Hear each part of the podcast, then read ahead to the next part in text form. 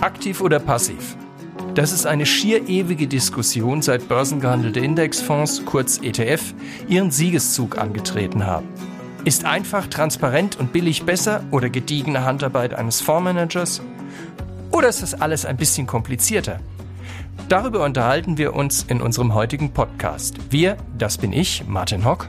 Und ich, Dennis Kremer. Schön, dass Sie dabei sind an diesem Dienstag, den 1. August.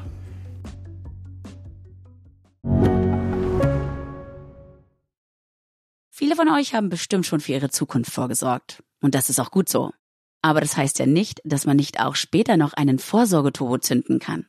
Schaut euch dazu gerne einmal den Schatzbrief der Allianz genauer an, denn dort könnt ihr eine einmalige Zahlung leisten und euch anschließend eine lebenslange monatliche Zusatzrente sichern.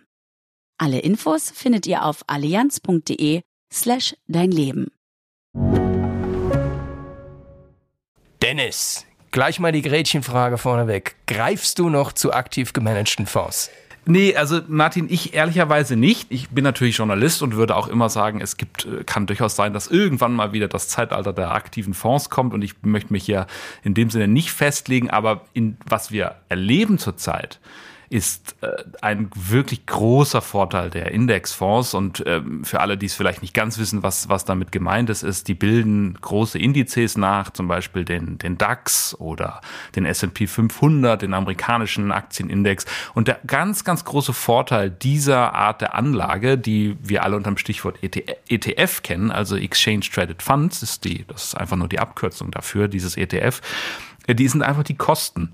Das Ganze ist so günstig, diese großen Fonds, diese großen, äh, die, die, die ETFs auf die großen Indexbarometer, die werden zu Kosten von teilweise 0,1 Prozent des verwalteten Geldes angeboten, 0,2 Prozent. Das ist schon fast unschlagbar. Und was ich sehr wichtig finde, ist in dem Zusammenhang, man muss sich immer überlegen, wenn man eine Investition tätigt an den Börsen, das eins über Fonds, das einzige, was ich sicher weiß, ist, ich habe Kosten. Und wenn ich die Kosten niedrig halte, dann ist das ein Riesenvorteil, weil viele aktive Fondsmanager, die also selbst auswählen, welche Aktien sie kaufen, die sind sehr häufig bei Kosten von 1,5 Prozent. Also das, das ist das 15-fache. Ja, das ist schon, das ist schon richtig. Also auf der Kostenseite sind die sicher, sicher nicht zu schlagen. Wobei Kosten ist natürlich immer so eine Frage. Ähm, bei der Kosten der Order, da spielen natürlich die Ordergröße, Orderkosten eine Rolle. Aber ist schon klar, die laufenden Kosten sind natürlich bei so einem ETF natürlich deutlich niedriger. Klar, liegt ja schon an der Konstruktion des Index, die also dann auch irgendwo extern ist. Gerade wenn also so ein äh, S&P 500 oder ein DAX oder was weiß ich nachgebildet wird, dann muss man sich ja im Prinzip als, ja, den Fondsmanager gibt's ja in dem Sinne nicht. Man muss ja nur das eigentlich nachbauen. Das ist ja eigentlich fast mehr eine technische Konstruktion. Und dass die natürlich billiger zu bestreiten ist, wenn man keine Fundamentalanalyse und sonst was macht, ja, das ist klar. Das ist, das ist halt ein Riesenvorteil, der nicht aufzuwiegen ist. Und natürlich, was also schön ist an den ETF gegenüber einem normalen aktiv gemanagten Fonds, das finde ich, das ist halt auch ein Argument, ist, wenn ich einen ETF habe, kann ich dann nachsehen bei dem sogenannten ETF-Sponsor, das heißt ja auch nicht mehr Fondsgesellschaft, was eigentlich genau in dem ETF drin ist und zwar bis zum letzten Wert. Na? Und das kann man halt bei einem aktiv gemanagten Fonds in aller Regel nicht. Also es gibt Ausnahmen, aber das sind ganz, ganz wenige man hat die Top 10 Positionen, manchmal hat man nur die Top 10 Positionen äh, quartalsweise. Das bildet dann vielleicht mal, sage ich mal, vielleicht na, mehr als 10 oder 10 bis 20 Prozent ab. Und was in dem Rest des gemanagten Fonds drinsteckt, das weiß ich eigentlich nicht. Nun gut, kann man argumentieren, aktiv gemanagt, Vertrauenssache ja, aber ich finde, diese, diese Transparenz ähm, ist ein weiteres Argument, das eigentlich für einen ETF spricht. Klingt jetzt für mich so, als würdest du eigentlich auch äh, auf gar keinen Fall mehr zu aktiven Fonds greifen. Das würde ich nicht sagen. Ah. Also es, es gibt gute Argumente für ETF, aber es gibt halt auch Argumente für aktiv gemanagte Fonds. Und zwar einfach, also ich sage mal so, man hat ja bei aktiv gemanagten Fonds auch immer beklagt, wenn die, also, weiß ich, Aktien USA, das im Prinzip ist das der S&P 500 gewesen oder die, die wichtigsten Werte des S&P 500 und da ist man dann mal, ja, 0,3 Prozentpunkte in der Gewichtung bei einer Aktie abgewichen. Und dafür hat man dann drei oder fünf Prozent Ausgabeaufschlag und zwei Prozent äh, laufende Kosten gehabt. Das ist natürlich ja. völliger Blödsinn. Da, da, sind wir uns einig, das sind diese Index-Hugger, nennt man die, glaube ich, ja, im Englischen, genau. die einfach nur den Index umarmen und dann leicht davon abweichen. Das ist dafür möchte man eigentlich nicht bezahlen als Anleger. Ja, ne? dafür, ja. das ist ja auch keine Leistung, die ja. man dafür eigentlich ja. bekommt. Übrigens, witzigerweise ist da auch der, der Erfolg gleich eines aktiv gemanagten Fonds ist auch gleich sein Verhängnis. Denn tatsächlich, wenn man jetzt einen Aktienfonds USA verwaltet mit, ich sage mal, 80 Milliarden Dollar, da bleibt einem eigentlich am Ende nichts mehr übrig, als den S&P 500 zu kaufen. Das ist dann halt so ein Ding und das Problem haben ETF natürlich nicht. Und klar, wenn ich so einen Index habe, S&P 500, prima Sache. Aber das wird schon viel schwieriger, wenn ich also jetzt mal gehe in, in, in andere Bereiche, in kleinere Bereiche, ähm, wo jetzt der Index nicht so auf der Hand liegt oder aber bei Rentenfonds. Das ist ja eine ganz andere Geschichte. Also man denkt bei ETF irgendwie immer an Aktien-ETF. Aber das ist ja gar nicht wahr. Es gibt ja noch viel mehr als Aktien auf der Welt. Mhm. Und bei Renten-ETF würde ich also, ja, schwierig. Ja, also ich würde dir soweit zustimmen, dass ich sage, es ist tatsächlich äh, vielleicht in bestimmten kleineren Märkten durchaus kann es noch ein Vorteil sein, einen äh, Fondsmanager zu haben. Lass uns bestimmte Regionen in Schwellenländern nehmen, wo vielleicht wirklich der das Wissen des Fondsmanagers so viel ausmacht, dass er weiß, eine bestimmte Firma, eine bestimmte Aktie wird sich gut entwickeln. Ich würde auch sagen, dass es tatsächlich bei Renten oder Anleihe-ETFs, das ist ja, kann man ja synonym verwenden, dass es da auch Schwierigkeiten gibt, das über einen Indexfonds abzubilden weil es eben zum Beispiel die, die Gewichtung in diesen Indizes äh, erfolgt oft nach äh, dem äh, Volumen der ausstehenden Schulden sozusagen. Das heißt, ich habe dann den höchst verschuldeten mit dem höchsten Gewicht im Index. Da kann man immer drüber streiten. Das muss nicht bedeuten, dass es eine Firma ist oder ein auch Land teilweise, dem es, es schlecht geht. Ähm, aber man kann sich fragen, ob man beim höchst verschuldeten das höchste Gewicht haben möchte. Das ist durchaus strittig. Ich würde aber trotzdem sagen, ich persönlich habe ein bisschen über viele Jahre, in denen ich jetzt diese Fondsgesellschaften und Fondsmanager verfolge, den Glauben verloren, dass es wirklich Einzelne gibt, die permanent wissen, welche Aktien, welche Wertpapiere, welche Anleihen sich besser entwickeln werden als andere. Die Ideen, die die Menschen oft haben, die Fondsmanager, sind sehr klug. Da kann man sich wunderbar drüber unterhalten. Aber es kommt in den seltensten Fällen, erkennt man, dass es sozusagen eine Persistenz im Guten gibt. Also dass man sozusagen, was man einmal geschafft hat, weitermacht. Ich habe das mal gestohlen, diese, diesen Satz vom, von einem deutschen Professor, der sich viel damit beschäftigt hat. Du kennst ihn auch, Martin Weber. Der mhm. hat gesagt, er, man muss dazu sagen, zur Transparenz, der hat selber auch einen Fonds aufgelegt, der vor allen Dingen auf Indexfonds setzt. Also er ist nicht ganz unabhängig vielleicht in dieser Frage, aber er hat wirklich nachgewiesen, was es gibt, ist eine Persistenz im Schlechten. Wir erkennen, dass Fonds, die über fünf fünf Jahre schlecht gelaufen sind, die nächsten fünf Jahre auch schlecht laufen werden. Aber die, wenn du jetzt schaust, welche Fonds sind fünf Jahre gut gelaufen, dass man, da kann man nicht erkennen, dass die die nächsten fünf Jahre auch wieder gut laufen werden. Äh, das ist, das ist ja klar. Aber äh, meine, da ist ja auch ein bisschen, also ein klein wenig der Vergleich dann zwischen aktiv gemanagten ETF auch Äpfel und Birnen. Ne? Ich meine, der, der ETF, der kann eigentlich ja gar nicht wesentlich schlechter laufen als der Index. Ne? Ich meine, klar, das sind die Kosten, die dann mhm. abgehen mhm. und vielleicht macht man noch schlechte Wertpapierleihgeschäfte oder wenn es im amerikanischen Index geht, läuft vielleicht der Dollarkurs dagegen oder so oder Hedgingkosten oder was. Aber im Prinzip kriegt man ja immer die Index-Performance. Das ist ja beim aktiv gemanagten Fonds anders. Da hat man ja immer die Chance, Chance, dass es besser ist als das, was man als äh, Maßstab anlegt. Also es muss nicht unbedingt der Maßstab des Fonds sein, auch der eigene Maßstab ist ja wichtig. Die Chance hat man, aber man hat natürlich auch das Risiko, dass es ja also schlechter ausgeht. Klar. Und da ist natürlich die Frage, wo will ich das eine, wo will ich das andere ansetzen? Und natürlich ist es immer das Trauschau wem, ja? Glaube ich der Strategie?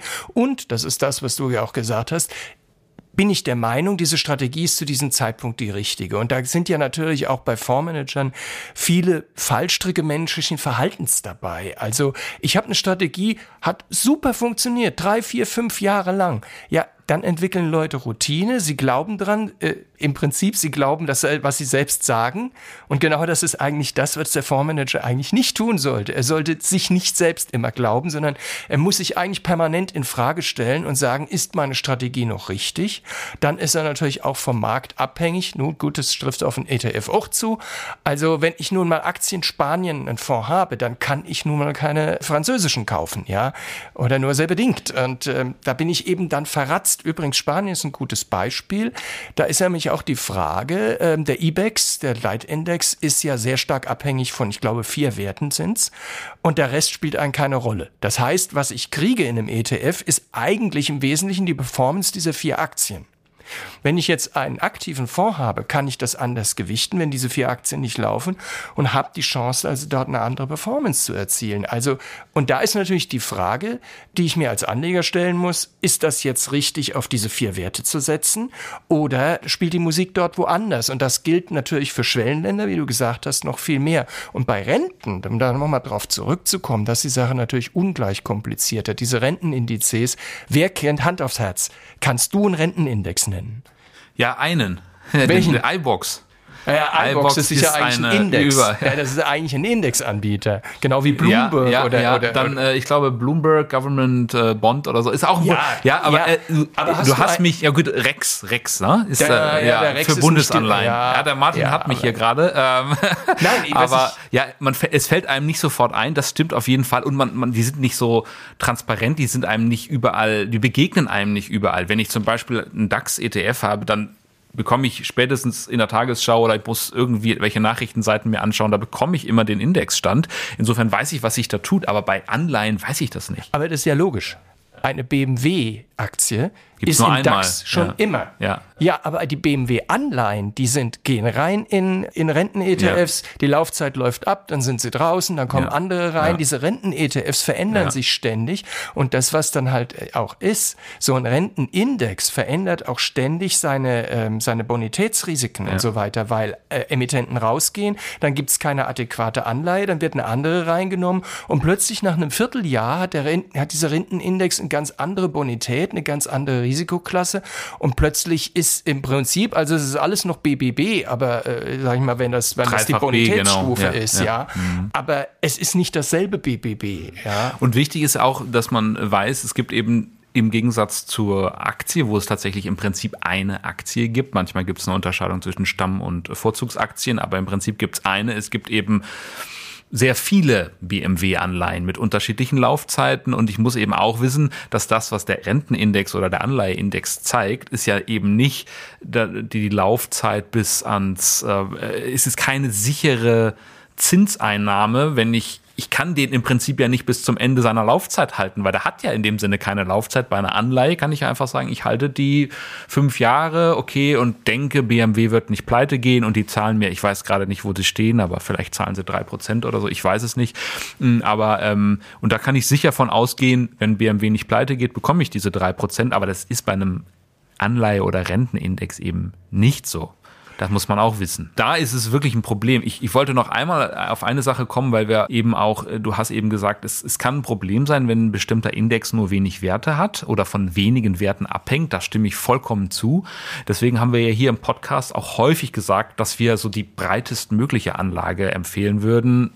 Das Stichwort ist hier schon oft gefallen. MSCI World hat ungefähr 1600 Aktien. Das ist über 40 Prozent Das USA. Also Das ist über auch 40 Prozent. USA. ist auch ein hoher Anteil an Tech-Aktien und also Apple klar, und Co. weil es ja USA genau, ist. genau, genau. Aber ja, aber das finde ich nicht schlecht, weil das sind eben derzeit die erfolgreichsten Aktien. Und wenn die irgendwann mal nicht erfolgreich sein werden, was ja möglich ist, geht ja nicht alles immer so weiter, äh, dann werden die auch nach und nach an Gewicht verlieren. Also Korrekt. der Index passt sich schon an. Aber klar, ich habe, ich muss, ich muss auch wissen, auch in so einem breiten Index, habe ich auch bestimmte Risiken, aber deutlich weniger, als wenn ich auf den spanischen Index setzen würde, den du eben nanntest mit den vier Werten. Dann hänge ich schon sehr stark von den vier Werten ab. Korrekt, aber ja. die Frage ist natürlich mit so einem breiten Index im MSCI World kaufe ich natürlich das, das ist und ja klar, ich behänge dann an, im Prinzip irgendwo an der amerikanischen Technologiebranche, ist ja okay, solange es gut läuft, aber wenn die dann eben nicht mehr gut laufen sollte, gehe ich dann eben auch mit runter. Und wenn ich natürlich mein Portfolio anders strukturiere und sage, ich nehme nicht nur einen MSCI World oder zwei oder sowas und sage, okay, ich gewichte das anders, ich nehme dann einen Japan-ETF und einen Europa-Aktien-ETF und Nordamerika und baue mir eine andere Portfoliostruktur, dann habe ich natürlich auch die Möglichkeit, übrigens ganz ohne aktiv gemanagte Fonds auch, ja. dort auch meine Risiken anders zu ja. gestalten. Das finde ich schon ein, äh, für, den, für die etwas fortgeschritteneren durchaus einen interessanten Gedanken, dass man eben äh, mit äh, die ETFs auch anders einsetzen kann und sich eben bestimmte Risiken ein bisschen reduzieren kann, wenn man ein ungutes Gefühl bei diesem bei diesem Amerika-Gewicht hat. Und das zeigt eigentlich, ich glaube, was, was wir, wo wir beide uns äh, durchaus einig sind, ist, dass wir sagen müssen, äh, ja, auch das ist irgendwie schon wenn man so mehrere ETFs kombiniert, ist irgendwie natürlich auch aktiv. Das ist, diesen Gegensatz gibt es in dem Sinne nicht. Es sei denn, ich kaufe wirklich einfach nur einen MSCI World und gucke den nie wieder an, dann würde ich sagen, ja, das ist echt irgendwie ziemlich passiv. Aber wenn ich irgendwie so ein bisschen damit rumspiele, sage, ah, ich möchte aber lieber mehr Europa oder so, ich finde, das kann man durchaus machen. Also ich bin auch durchaus ein Freund von einem Ansatz, der nennt sich, glaube ich, äh, Core Satellite. Also man macht mhm. sein, man macht sein Kerninvestment mit einem breit angelegten ETF und dann spielt man drum herum. Dann kann man sagen, ah, ich habe irgendwie die Idee, äh, aus irgendeinem Grund gefällt mir die Aktie, X, Aktie XY, vielleicht geht's ja auf.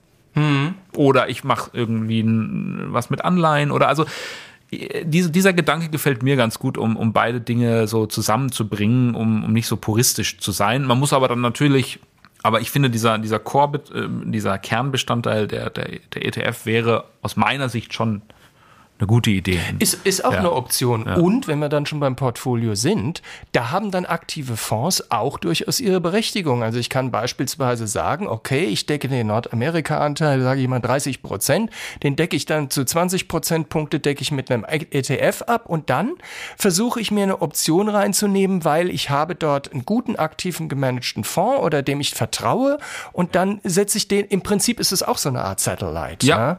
Und äh, so kann ich das abbilden und natürlich, wenn ich dann vom Portfolio ausgehe und sage, also ich will nicht nur Aktien und Renten drin haben, sondern ich will auch alternative Anlagen, ja, dann bin ich mit ETFs eigentlich, da gibt's Ansätze, aber ja, also äh, mhm. nicht wirklich, nicht wirklich brauchbare. Wobei man sagen muss, alternative Anlagen aktiv ist auch nicht so einfach, oder? Also mit alternativen Anlagen meinst du Private Equity zum Beispiel? Ja, das ist nicht, das ist ja. nicht einfach. Das ist, das ist korrekt, aber das wird ja besser. Also Infrastruktur Sondervermögen ist ein bisschen problematisch, aber jetzt kommt im kommenden Jahr der LTIF 2.0, der ist dann doch sehr viel, wie man so schön sagt, fungibler als ja. der es Ich glaube, das musst du nochmal erklären. Das haben, glaube ich, nicht alle mitbekommen. Der LTIF, LTIF ja. LTIF, genau. ja, das ist der European ja. Long-Term Investment ja. Fund. Das ist ein Fonds der Konstruktion, die also im Wesentlichen darauf dafür geschaffen ist, langfristig in Sachwerte zu, zu, zu investieren. Ähm, das ist eine bestimmte Konstruktion, die auch darauf angelegt ist, dass er, der hat eine ISIN, der kann ein Depot eingebucht werden, also eine Wertpapierkennnummer hat er, der kann ein Depot eingebucht werden und ist nicht wie diese klassischen alternativen Investmentfonds ich kann den auch veräußern in gewissem Umfang. Also da ist da ein bisschen flexibler als diese klassischen alternativen Investmentfonds, wo man dann in Private Equity investiert und dann sieben, neun Jahre da drin hängt. Also das ist eine Möglichkeit. Und natürlich auch Immobilien kann ich natürlich über einen offenen Immobilienfonds abbilden. Da wird's beim ETF also auch Dafür schwierig. sind die nicht gemacht. Also äh, man muss dann auch ein bisschen vorsichtig sein als Anleger. Äh, die, die, Anbieter wissen natürlich mittlerweile, dass ETF als äh, ja, ähm, Markenname, könnte man schon fast sagen, zieht und versuchen das quasi überall drauf zu äh, drücken. Da würde ich auch vorsichtig sein. Ähm, es gibt bestimmte Bereiche, wo diese Anlageform ähm, eben nicht funktioniert. Wir müssen vielleicht auch noch mal über die Schwierigkeiten sprechen, die überhaupt so eine ETF-Welt mit sich bringt. Es gibt mhm. ja einen ganz interessanten Punkt, finde ich das ist durchaus ein Argument aus Sicht eines funktionierenden Marktes oder Kapitalismus, ist es natürlich schon ein Problem, dass Indexfonds immer nur in Werte investieren können, die, der Name sagt schon, in Indizes vertreten sind. Das heißt, eine ganz junge Firma, die an die Börse möchte, und auf diesem Wege Geld einsammeln möchte, das ist ja der Grundgedanke der Börse, das vergisst man manchmal, die könnten es schwieriger haben, weil je mehr Geld in ETFs steckt, dann würde man sagen, naja, du bist doch noch gar nicht in, bist doch noch in gar keinem Index dann fließt ja auch kein Geld zu. Also das ist durchaus ein, ein, Problem, ein volkswirtschaftliches Problem. Wobei man das ein bisschen so genauer untersuchen müsste, weil es gibt ja, ja auch diese Themen-ETFs und ähm, so, also die, die auch, auch sehr ausgefallene. Ich meine, ähm, äh, Future Food oder, oder, oder Wasserstoff oder so. Und das sind ja alles Werte eigentlich, oder die, die wesentlichen Werte sind ja nicht so die großen Indexwerte, weil ja gut, äh, so manches Unternehmen, was weiß ich, ThyssenKrupp hat Wasserstoffaktivitäten, aber es ist, spielt dann halt doch so keine Rolle. Ja, da ist dann so die Chance, also da müsste man einfach sehen, ob der Unterschied dann in dem Fall so wesentlich ja, klar, ist. das müsste man nachprüfen. Weiß man könnte natürlich auch einen Index sich ausdenken, wo die dann reingehören. Also das könnte irgendjemand anbieten, aber es könnte sein, dass es nicht, nicht, nicht ausreichend Kapital ansaugt. Genau. Und natürlich sind auch nicht alle Themen ETFs gut. Es gibt auch total Nein. verrückte Ideen. Also wir sind, glaube ich, da eher ein bisschen skeptisch teilweise, weil das ist auch Ausdruck dieses Hypes. Aber ähm, wenn jemand äh, auf, von einer bestimmten Idee überzeugt ist und sagt, Wasserstoff, das ist die Zukunft, dann kann er das über so einen ETF auch günstig spielen. Man muss eben auch dann wieder gucken, welche Werte sind da eigentlich drin. Das ist ein bisschen Arbeit. Und sind das wirklich Wasserstoffaktien oder ist das irgendwas Verwandtes oder so? Und äh, ja, oder bei Cannabis-Aktien war das so, da sind ja auch viele auf den Zug aufgesprungen, Unternehmen, die nun, also ja einfach nur windig waren. Ja, ja genau. Ähm, also das ist dann schon so die Frage. Und äh, man muss ja sehen, kein ETF-Sponsor wird einen ETF auflegen, der nicht gefragt ist. Also da kann das Thema so toll sein, wie es ist, wenn ich den Leuten überhaupt erst erklären muss, was das ja. ist. Und wenn es eigentlich keiner haben will, dann lege ich keinen ETF auf. Das, das stimmt. Also irgendwo Hype ich würde nur, genau das stimmt, nur man muss sich auch vor Augen halten, dass äh, quasi ETF-Produktion, wenn man das mal so nennen möchte, sehr günstig ist. Ja? Also ich kann das sehr schnell machen. Wenn es keiner kauft, dann ist das nicht so, als wenn das neue Elektroauto von Volkswagen niemand kauft. Das ist, also man kann das verkraften als, als Anbieter, wenn, wenn da mal ein, äh, ein Produkt nicht so gut läuft. Also man kann da sehr viel ausprobieren. Und das ist, glaube ich, vielleicht unser, unser Appell an die, an die, an die Anleger oder an unsere Hörerinnen und Hörer. Da muss man dann schon genau hingucken. Da ist nicht alles schlecht, aber ähm, eben auch viel Hype und viel, ja, so semi-seriöses dabei. Also, ja. Ja, liegt mal oftmals gar nicht an dem Sponsor, sondern es liegt an den zugrunde liegenden zur Verfügung stehenden Werten. Aber mhm. wenn du so, so allgemeine Probleme ansprichst, also ich denke da auch immer ähm, an Liquiditätsproblem, dass es da eben auch latent gibt, weil das ist ja so, der ETF ist ja im Grunde, wird ja im Grunde so konstruiert, dass halt die Basiswerte werden zu einem Korb zusammengefasst und die gehen dann an einen ETF-Sponsor und da gibt Anteile aus. Und diese Anteile werden gehandelt. Was also nicht gehandelt wird, sind eigentlich die Basiswerte. Und je mehr ETFs auf einen Index gehandelt wird, umso mehr wird also der Index gehandelt und die Liquidität in dem Basiswert geht zurück.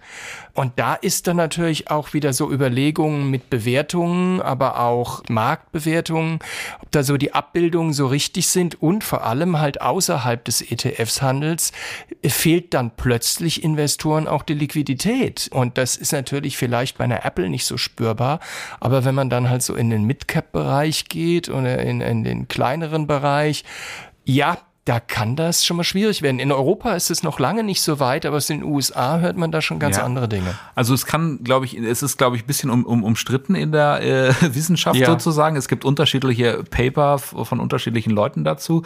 Aber ja, man kann sich das durchaus vorstellen, dass es irgendwann ein Problem ist, wenn immer mehr Geld in ETFs ist und sich eigentlich niemand mehr mit der Einzelaktie befasst. Also das finde ich durchaus logisch. Wir sind noch nicht so weit. Man muss immer noch sagen, das meiste Geld steckt in aktiv gemanagten Fonds. Die USA sind viel weiter, also da kann man sich schon ein bisschen anschauen, wie die Entwicklung ist. Das Problem, was du angesprochen hast, ist dann auch noch mal stärker, glaube ich, wo es auch nochmal thematisiert wurde, auch bei, auch tatsächlich nochmal bei Anleihen, da ist es noch schwieriger. Und, und wenn wir es mal zu Ende denken, könnten wir in eine sehr seltsame Situation geraten, dass, sagen wir mal, die Welt ist überzeugt von, von Indexfonds, immer mehr Leute kaufen das. Am Ende muss aber ja irgendjemand die Bewegung in, in, in den Indexfonds auslösen. Also es muss irgendjemand ja. dafür sorgen, dass eine einzelne Aktie gekauft wird und oder nicht gekauft wird oder muss eine Meinung zu dieser Aktie haben und das ist, ist ja, wenn man das zu Ende denkt, könnte eben, das ist das berühmte Bild der, äh, der, äh, der Schwanz mit dem Hund wedeln, dann ja. würde eben ganz zu Ende gedacht, ein Investor würde quasi bestimmen, wie sich die, die, die Weltmärkte bewegen. Jetzt sagen allerdings auch viele so weit wird das nicht kommen, weil da werden wie immer, da wird auch der Markt funktionieren und dann werden viele aktive Investoren neue Gelegenheiten wittern. Ja, natürlich, weil natürlich, wenn die Liquidität abnimmt, äh, kann ich ja auch leichte Arbitragegewinne machen, weil die Ausschläge im Basiswert eben größer werden. Und dadurch habe ich da wieder Gelegenheiten, was übrigens dann wieder auf die ETFs zurückwirken würde und deren Wert, weil sich ja die Basiswerte verändern. Also wir sind noch nicht ganz so weit, aber es ist spannend drüber nachzudenken. Ja, Dennis, ist ein abendfüllendes Thema. Für heute soll es mal gut sein. Ich denke, wir planen mal den ETF-Podcast Podcast 2.0 ein. Ja, immer nett mit dir darüber zu plaudern. Ja, hat Spaß gemacht. Ja, Martin, da sind wir auch schon wieder bei unserem Ding der Woche. Was gibt's diesmal von dir? Müllexport. Ah, Martin, du machst das irgendwie jedes Mal mit mir. Jetzt muss ich wieder raten, was sich hinter Müllexport verbirgt. Okay, genauer Finanzmüllverklappung. Ah, Okay, äh, da muss ich ein bisschen überlegen, aber wenn ich jetzt mal sa sage, der Müllberg ruft, meinst du unsere Freunde von der Credit Suisse? Ja, die ruft zwar nicht mehr, ja, ähm, genau. der Berg wurde ja unter der UBS begraben, aber die schaufelt jetzt den Müll raus. Und wo soll er hin? Nach Asien. Okay, das musst du nochmal erklären. Es geht hier nicht um den äh, Plastikmüllexport, den Deutschland auch gerne mal in andere Regionen der Welt verlagert, sondern es geht um Finanz. Ja, also man Themen. hat so, der, der erste Eindruck, der da so entsteht, ist dann, aha, Müllverklappung, Export. Nee, aber die war jetzt ein klein wenig komplizierter. Also was die UBS nicht macht, äh, oder äh, dem Vernehmen nach nicht macht, ist faule Kredite aus Europa nach Asien zu exportieren, sondern die UBS will Kredite loswerden, die die Credit Suisse dort eben in Asien vergeben hat. Und natürlich sind das nicht die wertvollsten. Aha, sondern eher riskante ja, ja, ja. Die Credit mhm. Suisse mhm. hat ja dort auch ein wenig auf Teufel komm raus Geschäfte gemacht, wobei das mit dem Teufel manchmal schon halbwegs wörtlich zu nehmen ist. Offiziell sagt man dazu bei der UBS natürlich nichts, aber wie man hört, soll es auch um Kredite an Personen gehen, mit denen man keine Geschäfte machen möchte. Da kann sich dann natürlich jeder dabei was denken. Im Wesentlichen war es aber so, die Credit Suisse, die wollte dann Asien halt wirklich, also absolut ins Geschäft kommen, hat dann individuelle Kredite und Geschäftskredite vermischt, auch nicht so genau hingesehen. Und im Endeffekt liefen eine Menge Kredite auf, die im Grunde uneinbringlich waren. Was hat man gemacht? Man hat wieder ein Geschäft draus gemacht, hat die Kredite prolongiert. Gegen Gebühren, die man dann vereinnahmt hat, wurden nur noch Zinsen bezahlt, getilgt wurde nichts mehr. Ja, als verantwortlich gilt dafür Tidiane Thiam, der bis 2020 Konzernchef war. Dann hat die Credit Suisse versucht aufzuräumen, aber äh, der Rest ist dann irgendwie Geschichte. Ja, wenn man dann so hört, dass die UBS sagt, bei den ehemaligen Credit Suisse Investmentbankern möchte man mittels eines Kulturfilters unerwünschte Praktiken aussieben, ja, da klingt das dann noch irgendwie noch mal ganz anders. Da ist noch einiges im Argen. Und das war's auch schon wieder mit unserer dieswöchigen Folge des FAZ-Podcasts Finanzen, Immobilien und Müllentsorgung. Wenn Sie Fragen haben, Themenwünsche oder andere Anregungen, schicken Sie uns eine E-Mail an podcast.faz.de oder schreiben Sie uns auf unseren Social-Media-Kanälen. Wir freuen uns, wenn Sie uns abonnieren und wenn Sie uns weiterempfehlen. Zu finden sind wir überall dort, wo es Podcasts gibt. Und schauen Sie auch gerne mal in unsere LinkedIn-Gruppe rein. Tschüss, bis nächste Woche. Alles Gute und machen Sie was aus Ihrem Geld.